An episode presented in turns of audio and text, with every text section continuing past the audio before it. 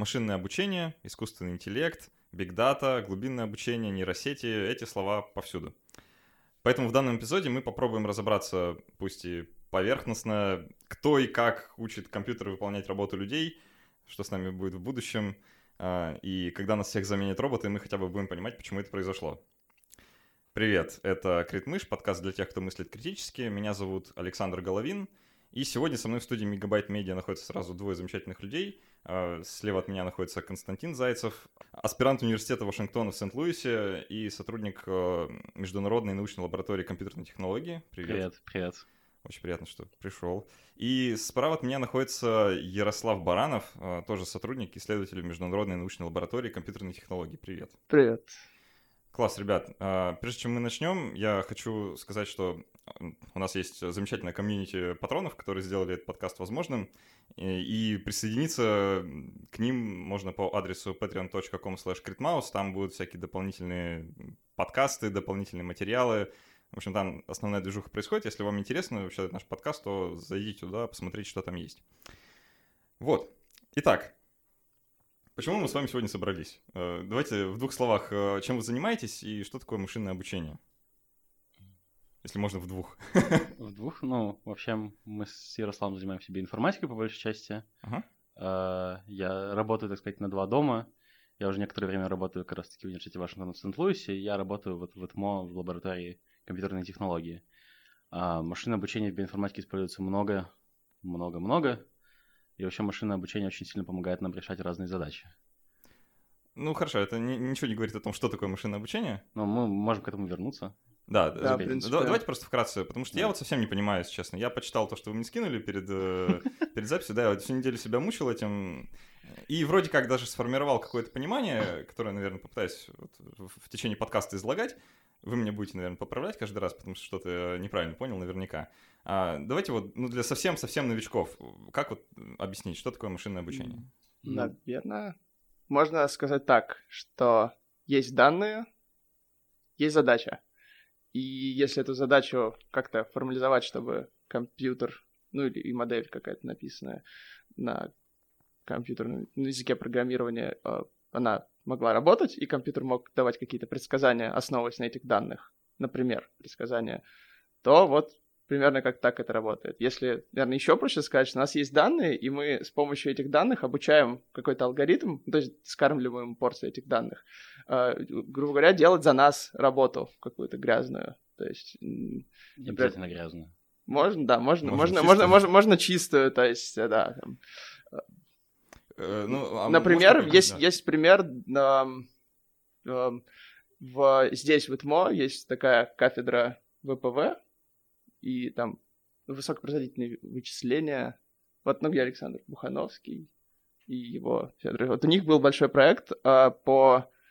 Ну, то есть там это такая, наверное, не очень простая задача. Они придумали какую-то сложную-сложную систему, которая анализирует много-много-много датчиков, расположенных там в разных частях реки Нева. И она, э, говоря, говорит, когда нужно поднять или опустить там какую-то дамбу нашу, чтобы у нас не затапливало город. Потому что раньше это был как бы слявый палец какого-то спеца на дамбе, то есть он так поднимает его и типа, о, ладно, давайте закроем. А это все занимает 4 часа. То есть все вот эти процедуры, ну, чтобы сделать правильно. И, соответственно... Ставки высокие, то есть. Да-да, и вот этот вот мужичок, он когда-то спит, когда-то там ему лень или что-то еще, а компьютеру не лень, и он, в принципе, не устает, и чем больше данных он собирает, тем лучше работает в каком-то смысле, если данные С мужичок правильные. уже без работы остался.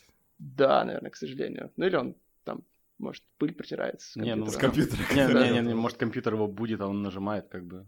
Да, в целом, да, я думаю, что, скорее всего, как-то так это работает. Что Интересно. он ему помогает скорее. То есть мне кажется, что еще очень мало каких-то областей, где компьютер совсем вытеснил человека. Компьютер обычно ассистирует человеку в некотором смысле, а конечная ответственность и принятие решения все равно остается на человеке. То есть, да, вот много касаемо медицины, биоинформатики, каких-то областей, ну, где прилагается машинное обучение, там, вот, глубокое обучение, э, кто-то начинает говорить, может, какие-нибудь там CEO стартапов, ученые, что вот еще буквально пару лет, и мы разгоним всех врачей как бы нет, скорее всего, вы их не разгоните, потому что очень сложно судить компьютер. То есть, и, и, ответ, и то есть нужен человек, который принимает ответственность, и все-таки компьютер там иногда ошибается, и то есть нужен какой-то профессионал, который вот говорит, да, хорошо, компьютер все предсказал, я это подтверждаю, давайте делать так, а не иначе. То есть там Ну, то есть все равно нужен как бы человек, э, которому можно, ну, сказать, вот он это решение принял просто с помощью компьютера.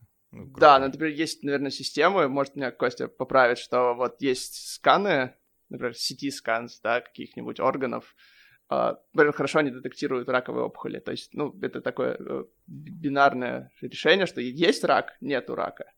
И, например, если даже он есть, то все равно это потом онколог, естественно, посмотрит, потому что ну, могли быть ошибки там, в тренировке этого алгоритма, то есть или он, там, это мог быть опухоль, там, но не раковая, но то есть в любом случае, если даже он очень хорошо работает, все равно его скорее там, сейчас валидирует человек. То есть врачи не останутся без работы, им просто придется поумнеть. Не, известная тема, что есть суперкомпьютер Watson, который э, занимается, э, есть проект, который называется Watson for Oncology, где как раз-таки Watson пытается подбирать терапевтические э, решения для лечения конкретных пациентов, и его мнение никогда расходится с мнением, который как бы там есть комиссия врачей, которые тоже смотрят на все эти данные, тоже пытаются подобрать, подобрать терапевтические решения, и они не всегда согласованы с этим суперкомпьютером, хотя, казалось бы, это такая вот ну, всегда... IBM супермашина, которая... Не всегда это слабо сказано, то есть мы, мы культурные здесь используем термины, то есть э, если погуглить IBM Watson, как бы очень много мата на английском. От врачей можно найти о том, как это работает. То есть от людей, вот профессионалов in the field. А, вот давайте тогда э, закопаемся немножко глубже, попытаемся разобраться, а как это работает, да? Потому что вот пока это выглядит как такая некоторая черная магия, да, типа mm. вот есть компьютер, вот есть данные, мы складываем одно в другое э, и получаем какой-то вывод, да? Вот mm. как компьютер к этому выводу приходит? Что там ну, внутри происходит? Ну, есть очень много разных алгоритмов. Ну, давайте самый простой. Самый простой. А, вот из того, можно что я читал... с регрессией. Из...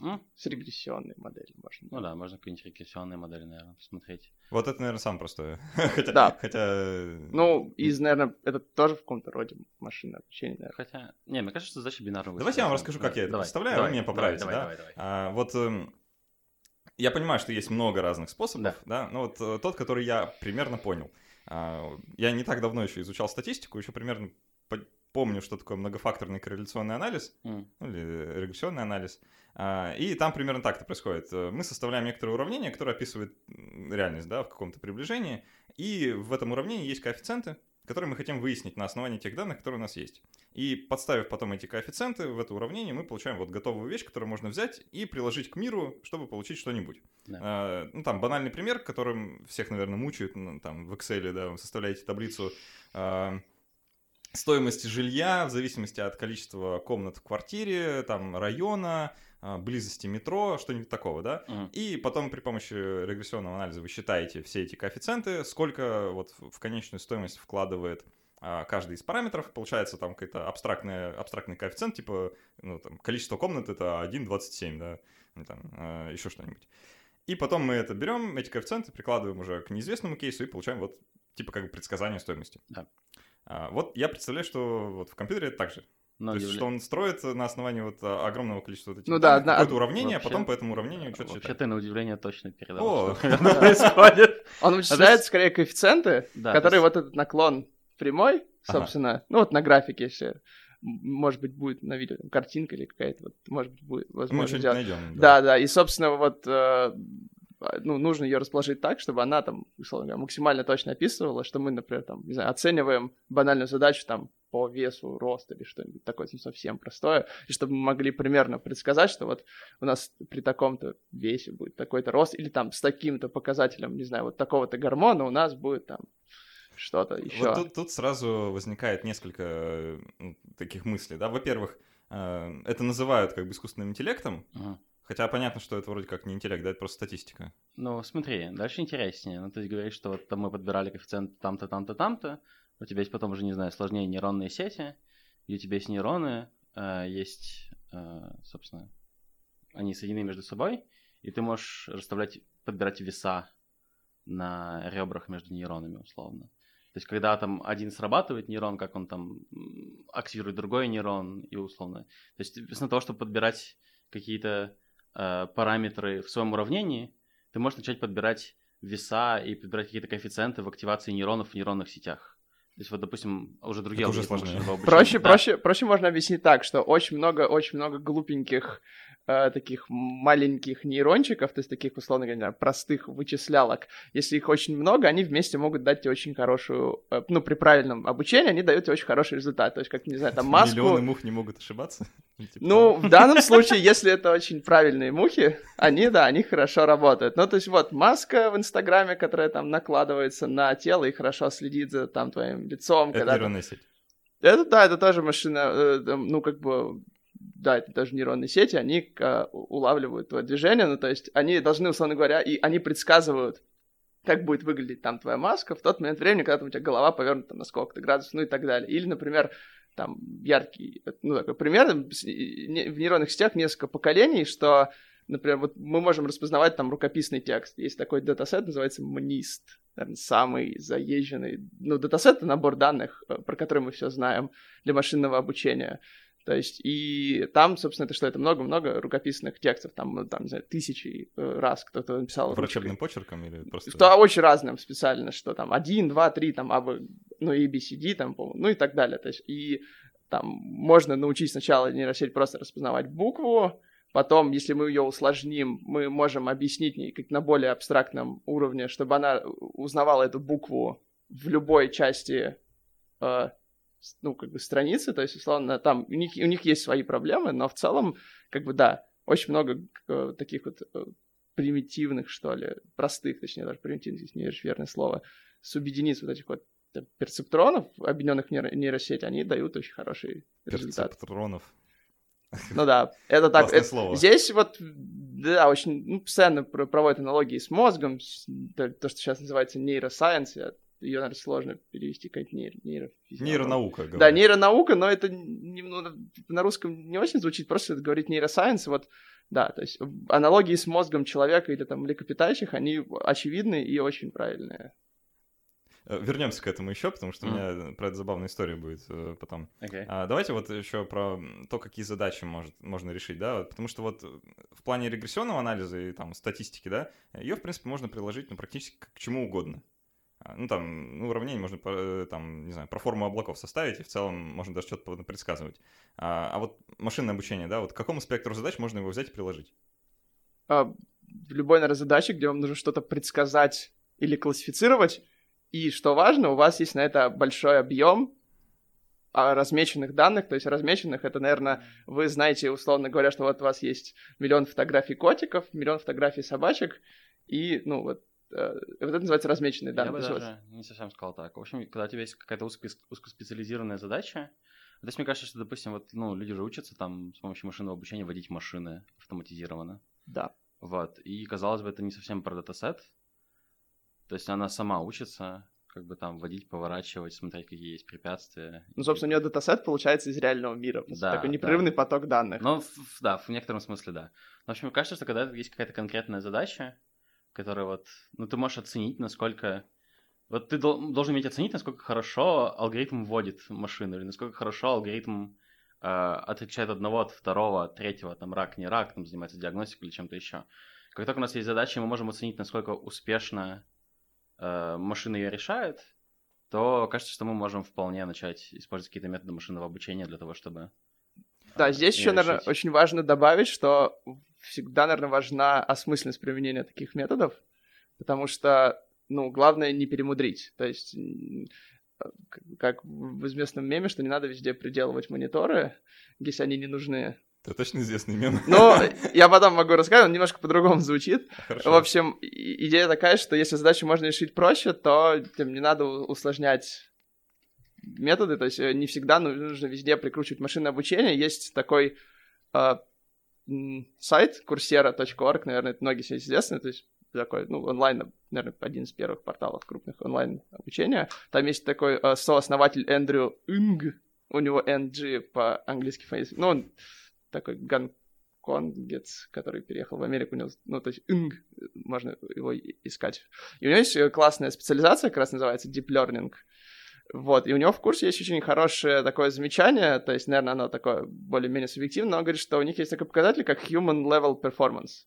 И вот он словно говорит, что если мы умеем распознавать там котиков от собачек с точностью 99.9 там 8, то нам нужен, условно говоря, в данной ситуации алгоритм машинного обучения, который хотя бы будет там 9.9.9.9 работать. Да, потому что, в принципе, не очень... Ну, то есть, если у нас нет, конечно, проблемы там скорости или что-то еще, нам, в принципе, не нужен алгоритм, ну, вот модель, да, вот, которая работает хуже или так же, как человек, потому что у нас есть человек. Ну, то есть до какой-то, ну, сло... да, до какой-то вот такой сложной задачи, как там диагностика, вождение там машины, допустим. Ну, в машине очевидно, что можно просто ее не вести, и это тоже клево. То есть так, надо...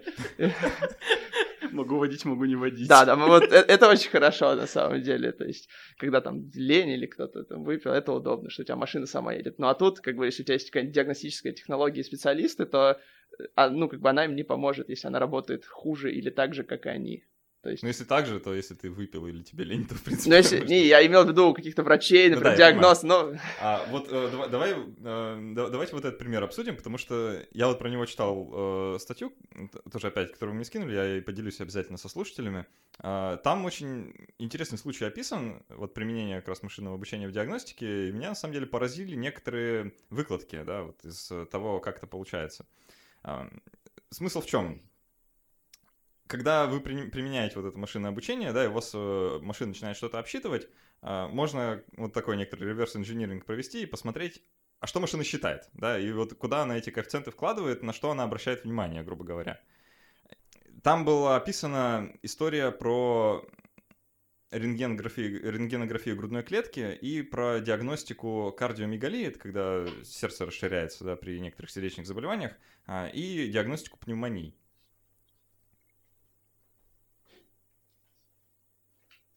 Это будет очень сложный монтаж. Мне кажется, можно начать с самого начала, весь кусок про... Да не, нормально.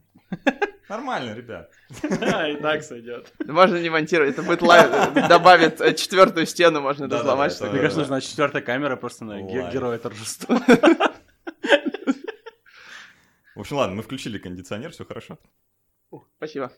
Эм, в общем, ладно. А, пример про рентгенографию грудной клетки, применение машинного обучения к оценке и к диагностике. А, там такая история. Они брали а, рентгены а, и смотрели, ну, обучили машину ставить диагнозы по кардиомегалии и про пневмонии, и посмотрели, куда машина вообще вкладывает эти коэффициенты, на что она смотрит. И вот там выяснилось куча самых э, разнообразных вещей, да, что машина-то не просто, она, она не как врач, она вот не смотрит на сердце, да, и не оценивает границы, да, она вот не проводит всех тех же самых э, мыслительных операций, понятное дело. А что там происходит? Машина моментально смотрит на э, края рентгеновского снимка, чтобы определить, на каком аппарате это было сделано. Потому что внезапно от аппарата очень сильно зависит диагноз, как выяснилось. Потому что если э, этот аппарат стоит в этой больнице, да, машина вычисляет, что это вот да, тот, тот аппарат в, в этом крыле этой больницы, и она знает, условно, ну, в кавычках, понятное дело, знает, что там чаще всего ставят такие диагнозы, поэтому, э, ну, как сказать, частота, да, шанс этого диагноза вырастает, по мнению машины.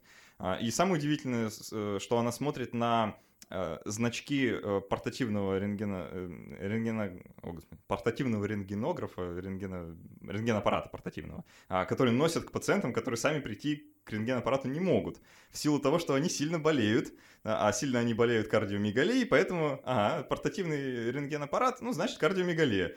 И, блин, оказывается право, да, вот машина в этом случае. И это, конечно, немножко пугает, потому что машина вычисляет вот эти вот э, какие-то скрытые от нас, да, от простых смертных корреляции, э, которые мы, мы, наверное, тоже могли бы на них обращать внимание, да, но нам они не кажутся вот какими-то значимыми. А, но для машины они что-то значат. Ну, в целом, это типичный пример того, что важно понимать структуру своих данных, как в биоинформатике, как вот это... Ну, вот как, с этим, как с этим быть? Как, как а, вообще с этим примириться? С, вообще внутренне? смотреть глазами и перебирать руками. То есть от этого не убежишь. Это к тому, что как бы людям еще очень много чего есть сделать. То есть, по-хорошему, могли бы просто отрезать вот эту часть в картинах, где вот это вот ну, значок э, сканера и все, и чтобы вот убрать эту есть, переменную. Да, в этом плане нам еще повезло, что это не совсем такой black box, в котором мы не можем узнать. Если мы могли там посмотреть, как он там взвешивает конкретные участки э, этого изображения и понять, что он реально вот сюда смотрит чаще, вместо того, чтобы смотреть на сердце или на легкие, то, ну да, давайте мы просто обрежем все наши изображения. А не, а не ухудшит а... ли это показатели, как бы? А... Не должно, не если... должно. То есть мы как раз-таки хотим обучить ее смотреть на легкие и на сердце, Поэтому давайте мы будем все-таки давать ей легкие сердца и не давать ей дополнительную информацию, да? Это же, вот. да, классный пример, что вот типа алгоритм в кавычках нашел просто легкий путь. Ведь э, зачем э, париться, если можно просто смотреть на вот одну, там, на несколько, ну, на несколько, на ту группу пикселей, которая относительно всей картинки, ну, небольшая.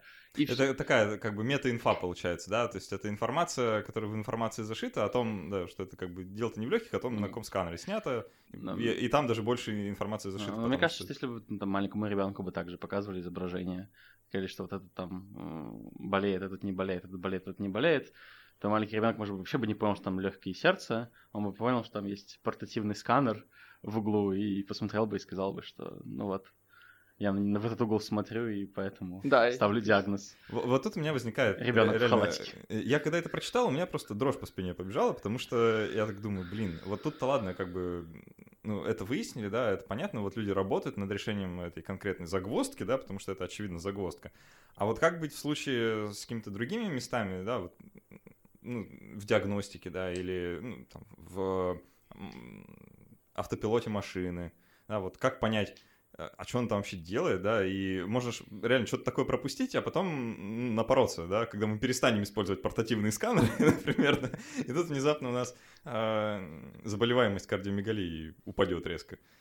Ну, наверное, разные подходы. То есть здесь мы, ну, только что выяснили, что, скорее всего, мы бы, если бы там я или Костя, или вместе мы этим занимались, мы пытались если мы поняли, да, какой-то момент, мы бы просто отрезали вот эту часть с э, индикатором сканера и э, как бы сделали бы выборку, наверное, более генерализованной, постарались бы добавить туда плохие сканеры, искусственно добавить им помех, добавить какой-нибудь российский сканер, там, не знаю, луч 86, если такой существует, который там, на котором примерно что-то видно, не знаю, чтобы уж там... Флюорографию вот такую маленькую. Ну да, да, но, но, но это тоже, конечно, по-своему плохо, потому что, ну, как бы такого не, нельзя, наверное, много добавлять, потому что это тоже будет плохо. То есть это в каком-то смысле Э, подбор, ну, то есть это немножко перебора здесь придется делать, что, наверное, общий такой подход машинного обучения, ты берешь простую модель, пробуешь, как она работает, дальше ты ее улучшаешь или, ну, усложняя там, например, саму модель, ну, в зависимости от задачи. Условно говоря, если там в какой-нибудь задаче хорошо работает регрессия, то есть есть такие типы, то и не надо вот прикручивать туда вот эти сложные нейросети, потому что, ну, это дольше и дорого их обучать, то есть как бы, если не очень много данных, то в целом наверное, нейросети будут относительно бесполезны, кроме каких-нибудь специальных изворачиваний. То есть для них большой объем данных нужен. Вот. Как-то так. По поводу того, как бороться в общем случае с такими вещами, э, мне кажется, сложно понять. А, то есть мне кажется, что если мы там, допустим, обучим там, машину условно сам водить самим, и они будут там, не знаю, успешно водить года 4, а потом мы поймем, что вот она сбила человека, потому что там она что-то не увидела или что-то не обсчитала, то тогда и будут разбираться. К сожалению, у нас это уже Мне было, что... по-моему, вот э, недавняя ну, история. Ну, там которая... проблема в том, что она все равно, я так если нормализовать, она все равно, по-моему, или так же, или меньше совершила аварии, чем... Или, там человек бы тоже не успел. Ну, там потом... Имеется что она э, относительно водителя человека, она неплохо водила. А это история есть... про то, что я забыл, в каком а. Про Теслу, которая Тесла... решила, что лучше сбить человека, чем угробить пассажира, если я правильно помню. Не-не, я про другое. Я про... А, какой-то беспилотный автомобиль, mm. а, который э, сбил человека, а, но при этом, когда стали разбираться, что у него там с программой, да, почему, mm. собственно, это произошло, выяснили, что она просто не, не просчитала человека как препятствие по какой-то причине. Mm. Вот, то ли там он перебегал дорогу в неположенном а это, месте. Это, это, это, это в Тесле было? Я сейчас не знаю. Я, ну, я помню, что в Тесле последний раз было, что они сбили, но там потом вроде провели исследование, и там поняли, что никто бы не успел среагировать. А, ну, может быть, их таких историй уже накопилось какое-то количество. Да, а по-моему, вот эта история, я то, что ты слышал, я не помню, где конкретно. Да, я думаю, здесь, к сожалению, такой аспект играет роль, что как бы это там ужасно не звучало, но если мы выпускаем то есть в какой-то момент, когда мы заменили повозки с лошадьми, которые ездят относительно медленно машинами, сколько-то людей погибло дьяволом, под колесами да? машин или пострадало, ну потому что люди были не готовы к этому, и то есть... И на самом деле мне все еще кажется, что если искусственный интеллект будет вводить все равно безопаснее, чем люди, то даже если он будет ошибаться, но будет ошибаться меньше, чем люди, мы уже выиграли от этого. Он точно не ну, подвержен мере... эмоциям, например, усталости. А? Он не подвержен эмоциям, усталости. Да. То есть она как ехала, заряд есть в батарее, там, то есть как зарядил свою условную Теслу, она, значит, все хорошо. Но в целом, если не зарядил, наверное, просто остановится. И все, и как бы там очень великое искушение сейчас упасть, короче, в moral машин, в проблемы вагонетки и прочее. А. Мы, наверное, не будем, пойдем друг, другим путем. А, просто про это другой подкаст, наверное. Да, но это не наша немножко, да, область. Да. Типа, а, давайте вот в вашу область. Э, как в биоинформатике применяют машинное обучение и какие там можно решить, э, не знаю, глобальные проблемы человечества? Да, вообще, на самом деле, очень много алгоритмов используется. Но из таких, которые прям совсем-совсем на поверхности, люди предсказывают э, там вторичные третичные структуры белка, используя нейронные сети, например. А зачем? А, ну, потому что у тебя, когда просто есть последовательность... А, ну, ты не всегда можешь, допустим, а, как-нибудь белок кристаллизовать, и потом сделать, не знаю, какую-нибудь кристаллографию, например, чтобы действительно понять третичную структуру. Вот. Или, допустим, это может быть сложно, или это может быть дорого. Вот, а у тебя есть, допустим, аминокислотная последовательность просто, и тебе, в принципе, было бы интересно понять, если там, допустим, какие-нибудь мотивы, там, может ли туда сидеть, допустим, какое-нибудь антитело или что-нибудь еще. Вот, ну и ты там хочешь понять, там, какие у тебя там альфа-спирали, бета-листы есть вообще. Вот, допустим, насколько я знаю, в этом филде как раз-таки сейчас вот state of the art, это там сверточная нейронная сеть, по-моему. Вот. какая-то. Я не знаю, что такое сверточные нейронные сети. Ну, и один из каких-то там еще одних алгоритмов нейронных сетей, которых там сейчас много-много. А, ну, то есть э, какой-то пласт проблем, э, типа классификации белков, там их складывания. Ну да, то есть, допустим, у тебя есть длинная там, ты знаешь причинность аминокислоты, ты знаешь, что вот с этого места по этому месту у тебя будет там альфа-спираль, например, а вот с этого по это это будет бета-лист. Вот, и там еще какие-нибудь, что между ними да, для, для ДНК можно вот там также предсказывать а, ну, мы можем вычленить какую-то мутацию, которая, там, не знаю, вариант называется в информатике, и, в принципе, алгоритм скормить вот такому, такому хорошо тренированный, он скажет, вот он там патогенный, условно, то есть он на что-то там нам поломает серьезно или не поломает, и там выдаст, может быть, э, процент какой-то, и дальше уже там врач или биолог, биоинформатик, мы как бы будем сидеть и смотреть, окей, мы будем его там проверять в лаборатории или смотреть человека, ну, то есть как-то, то есть он нам, это такой инструмент, что ли, который помогает вот э, жить. То есть не смотреть что-то руками и там какие-то вот статьи делать, какую-то такую сложную биологию мокрую в лаборатории, а вот, что называется, просто мы отсеквенировали, ну, что чуть проще, наверное, и загрузили в программу. Это как, как один из вариантов. Можно попытаться найти вот, э, например, TSS, то, что называется там Transcription Start Site, это такой последовательность, с которой начинается транскрипция, собственно.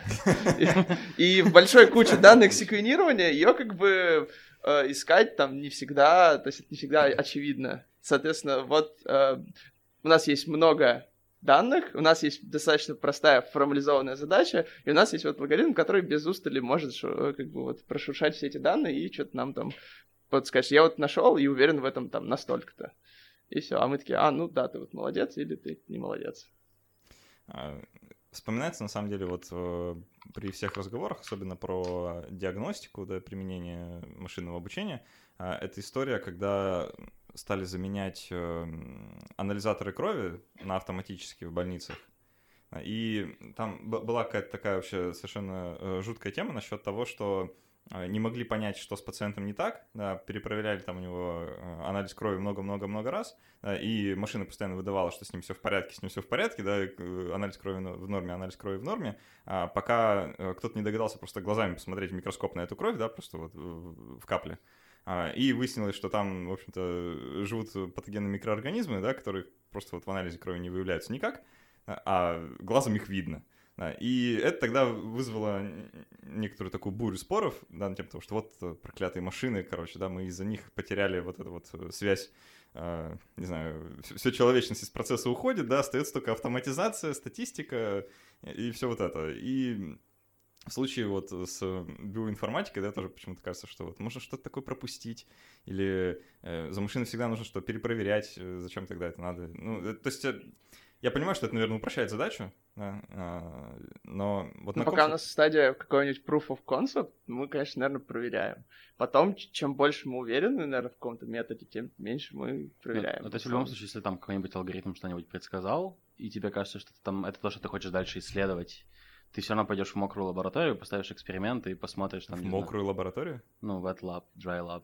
Ну вот это мы с Костей сидим, условно говоря, в dry lab, потому что э, там не знаю, я когда-то делал это, мне расхотелось, скучно, и, и там руки... Да, сухая и мокрая. Это да, вот сразу... это, это люди, которые, условно говоря, делают кап-кап, как мы говорим, это да. типа люди с пипетками, вот эти а. микробиологические, да, в смысле. Вот у них, э, да. они как бы аккуратные, прилежные, умеют все это делать я правильно. Я сразу представил вечеринку с мокрыми майками, что такое. Я думаю, после нескольких часов в лаборатории можно спокойно претендовать, если вот, не знаю, там некоторых коллег этим летом вот э, кондиционер, например, сломался в лаборатории, и я думаю, да, там что-то подобное мы могли наблюдать.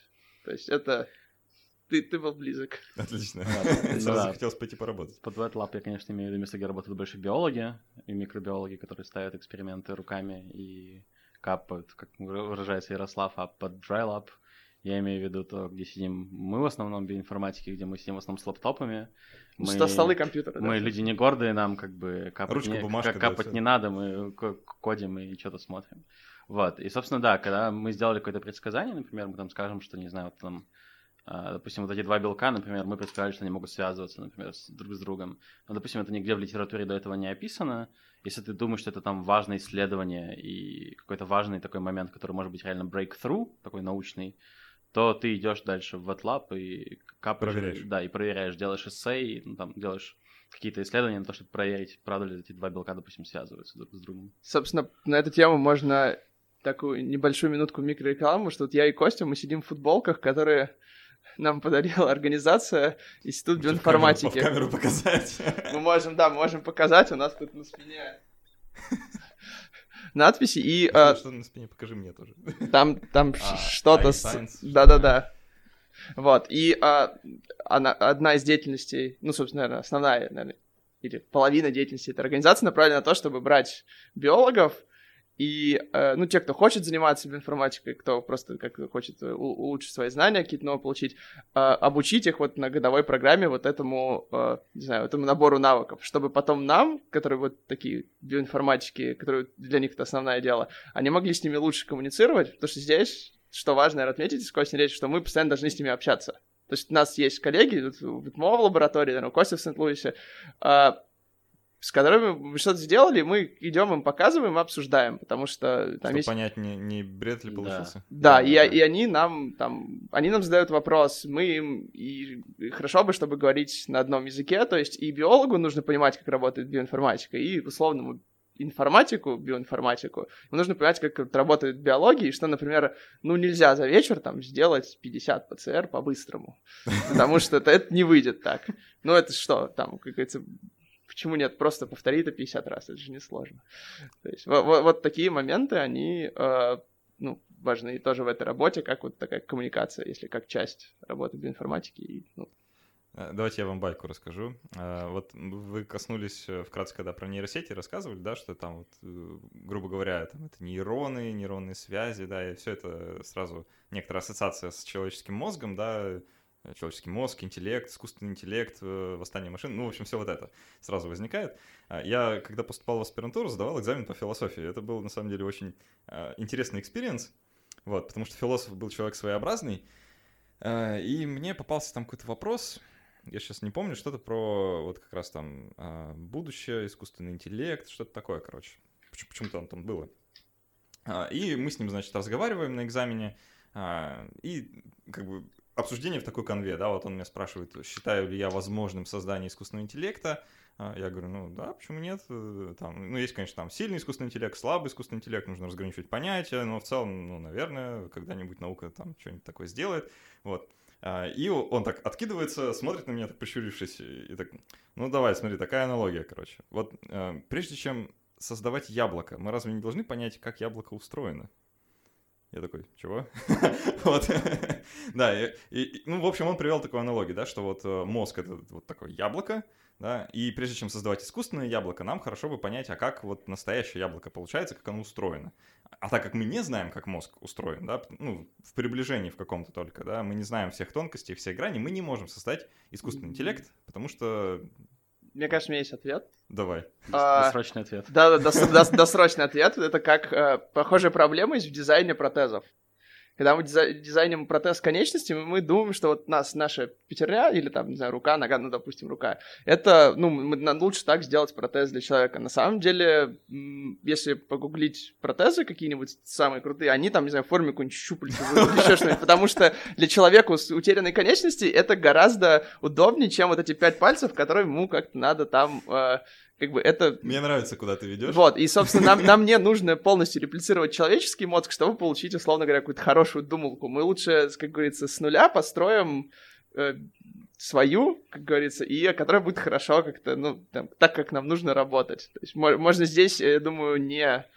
Э, как бы, как бы не сосредоточиться на том, что давайте просто целиком реплицируем мозг человека, это будет лучший искусственный интеллект. То есть, ну, они, они, они, собственно, ну, нейросети, да, и глубокие нейросети, они в достаточной степени повторяют как бы структуру ну, нейронов, ну, и их функционирование. То есть, но, но не обязательно, что если мы хотим какую-то сложную систему, да, вот там, не эти Alexa, вот эти умные колонки, Siri, которые там, вот Алиса, которые с тобой общаются, или, не знаю, я общался с Алисой, или там, не знаю, там две Алисы могут между собой общаться, вот мы с братом. Так, Страшное зрелище. Да, ну, смешное скорее. А ты точно про голосовые помощники? Да, да. Это, это помощники в телефоне, если что. Вот, соответственно, а, такое, так можно прокомментировать, что это совершенно не обязательно реплицировать мозг в точности. Вот э, я тоже, я, конечно, тогда на экзамене жутко растерялся в плане того, что ты от меня хочешь, господин философ, я не понимаю, да, типа, я, почему здесь яблоки? Вот, а потом, когда стал думать про эту метафору, мне кажется, что вот он, он ошибся в одном конкретном месте, что а, он, ну вот, он как бы сузил, да, область э, вот, думания об этом до вот каких-то яблок, да, хотя нужно было назвать это все фруктами, условно, да, типа, что интеллект — это такой фрукт. Вот есть яблоко, типа, человеческий мозг, да, а, а можно, в принципе, любой другой фрукт получить, и тоже будет нормально. Ну, как-то так. А, давайте тогда вот, раз уж мы про искусственный интеллект, про будущее поговорим. Что нас всех ждет? Есть такой сайт, забавный. А, я вот как раз сегодня на него заходил, чтобы как-то так проникнуться еще раз. А, называется will I be replaced by robot.com. Вот, э, робот, что-то там, инфо. В общем, такое, да, их несколько уже разных, где вы можете вбить свою профессию, да, вот чем вы занимаетесь, и посмотреть, а, какова вероятность, что вас заменит робот в ближайшие 5-10 лет. Большая. вот. А, давайте реально про будущее поговорим. Что, что ждет машинное обучение, вот, вот эти все страшные слова, которые мы сегодня обсуждали? В смысле, что ждет машина? Ну, ну, да, мы, ну дальше, мы, что, давай, что да, с ним да, будет? Мы хотим с перспективы ждет человечество от машины. Что человечество ждет, да. А, ну, я думаю, что да, конечно, некоторые рабочие позиции поуходят. Я, в принципе, думаю, что не так все страшно. То есть я думаю, что в ближайшие лет 20 такого прям повального того, что, ой, ты, не знаю, делаешь какую-то...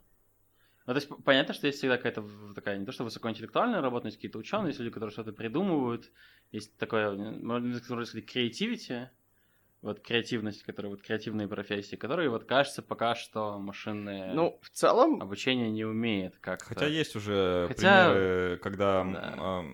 э, какая-то нейросеть пишет сценарий, потом этот сценарий разыгрывают актеры. Да не, ну можно ну. натренировать, чтобы она рэп сочиняла, но в а целом. А, был же какой-то батл, по-моему. Да, да, да. Я видел батл Нейронная оборона, то есть группа. Ну, да. я, сотрудники Яндекса как бы натренировали, по-моему, на гражданской обороне нейросеть, да. она сочиняла им песни, они их исполняли. Серьезно? Да. Да, у них... Это да. можно даже послушать где-то? Это, да, да это в Яндекс Музыке, скорее всего, точно. Да, класс. Наверное, можно так, если серьезно, прокомментировать, что, скорее всего, если ваша работа связана с рутинной какой-то простой задачей, которую вы часто там повторяете, и там не знаю, ну что, в общем, если вы что-то делаете такое повторяющееся, то, скорее всего, да, вас... это, блин, большинство людей, Ну, имеется в виду, что, например, если человек штампует, не знаю, там, забивает гвоздь на фабрике в, там, не знаю, условно говоря, каблук сапога, может быть, не знаю, какой-нибудь, шьет кроссовок где-нибудь в Бангладеше, то, скорее всего, да, просто дешевле купить робота за, там, дешевле, который работает без устали и как бы не просит себе прав и там еды и что-то еще. Это отдельная область для разговора, мне кажется. Да, может быть, да. Мы опять в моральном. Да, только, к сожалению, видимо, не скатиться, когда мы говорим профессии, но я думаю, что они просто изменятся, как я и... Это, а, опять же... вместо того, чтобы быть э, э, там э, как-то швеей обуви, да, ты станешь управляющим искусственным интеллектом, ну, который шьет обувь. Да, вот хороший пример как раз из биоинформатики. Там ученые, например, Алла Лапидус, которая сейчас работает в Большом университете, она рассказывала про свою кандидатскую, там, я не буду, наверное, упоминать, но, конечно, это было давно.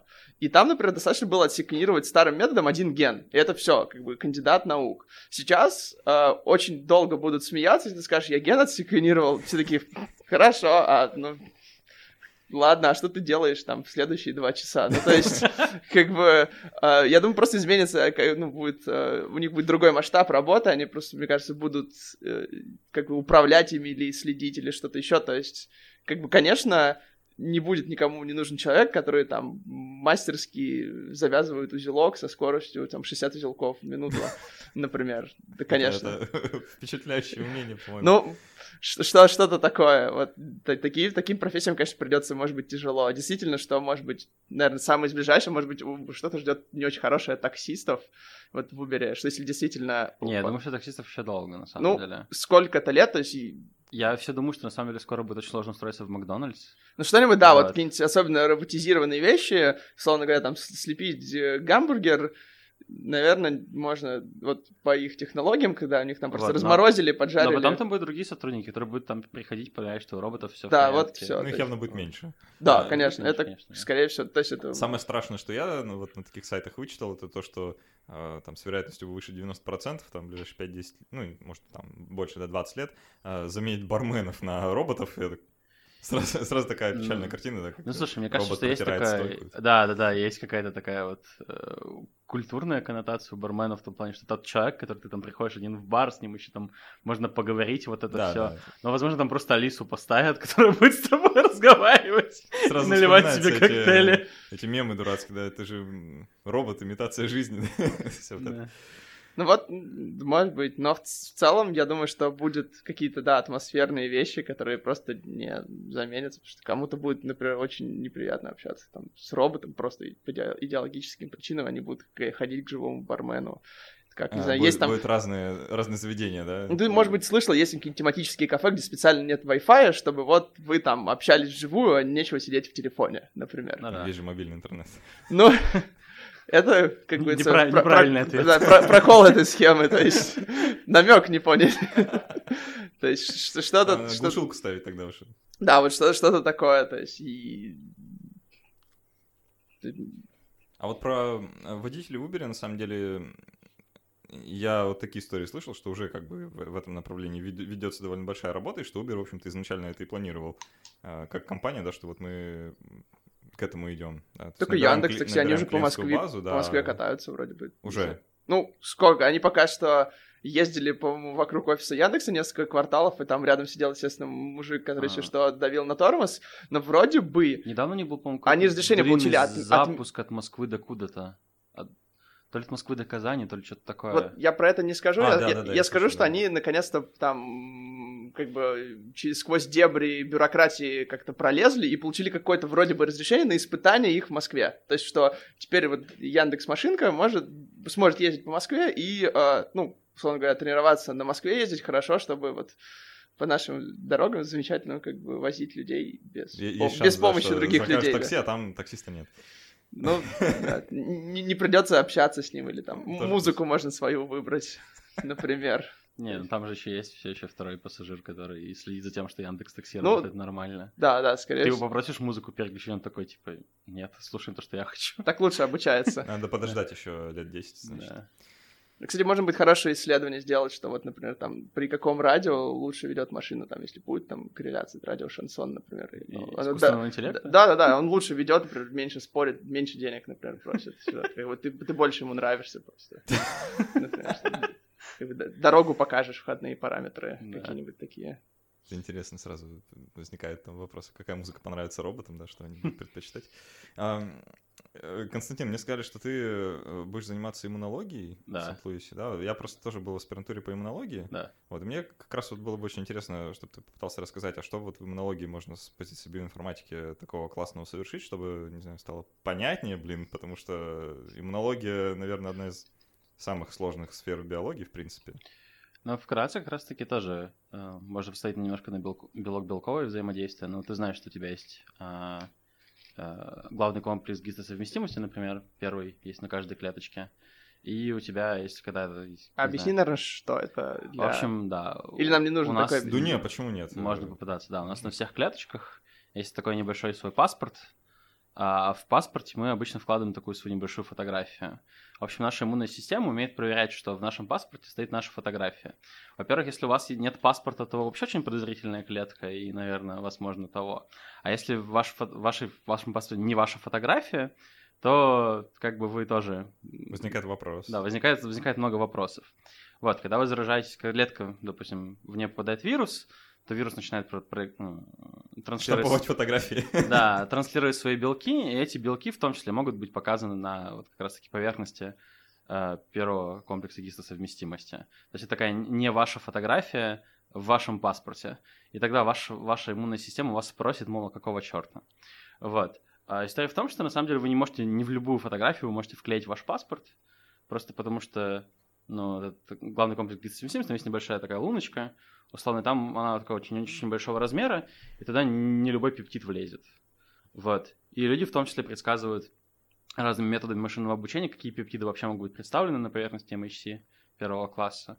И в основном это делается для того, чтобы пытаться находить новые терапевтические таргеты, допустим, там в каких-то проблемах онкологии и прочих разных заболеваниях. Вот Классно. Такие. А, на, на самом деле, вот э, иммунология, наверное, как раз вот та, та самая область, где очень сильно пригодилось бы а, нек, некоторое такое упрощение с помощью компьютера, да, чтобы мы могли предсказывать, что там будет происходить да. а, на основании, там, потому что данных, конечно, много, mm. а, чтобы понимать вообще, как там все работает, да, или даже без понимания того, как оно работает, хотя бы, чтобы понимать, какой результат получается, потому что, э, если вы не знаете, слушатели, реально, посмотрите там какую-нибудь схему иммунного ответа или классификацию Т-клеток, можно нехило прифигеть, да, вот так прочитать вот такой том и не начать ничего понимать при этом. Вот, так что... Нет, там есть, там есть специальный... Э нет, там есть книжки поменьше. Я, возможно, потом скину какую-нибудь ссылку. Давай. Там есть такая... Она книжка поменьше, она такая вводная.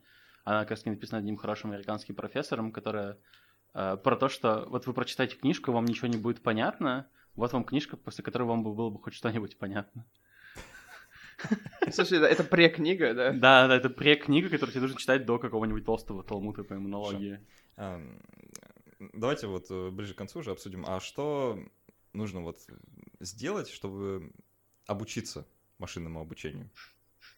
условно говоря. Вот э, я сижу, простой человек, да, я там, у меня, может, работа вообще никак не связана, но я примерно представляю, что мне, возможно, было бы для деятельности полезно понять, а вот как можно машину обучить что-то считать в моей области. А с чего начать? Ну, в целом, чтобы начать плавать, нужно плавать.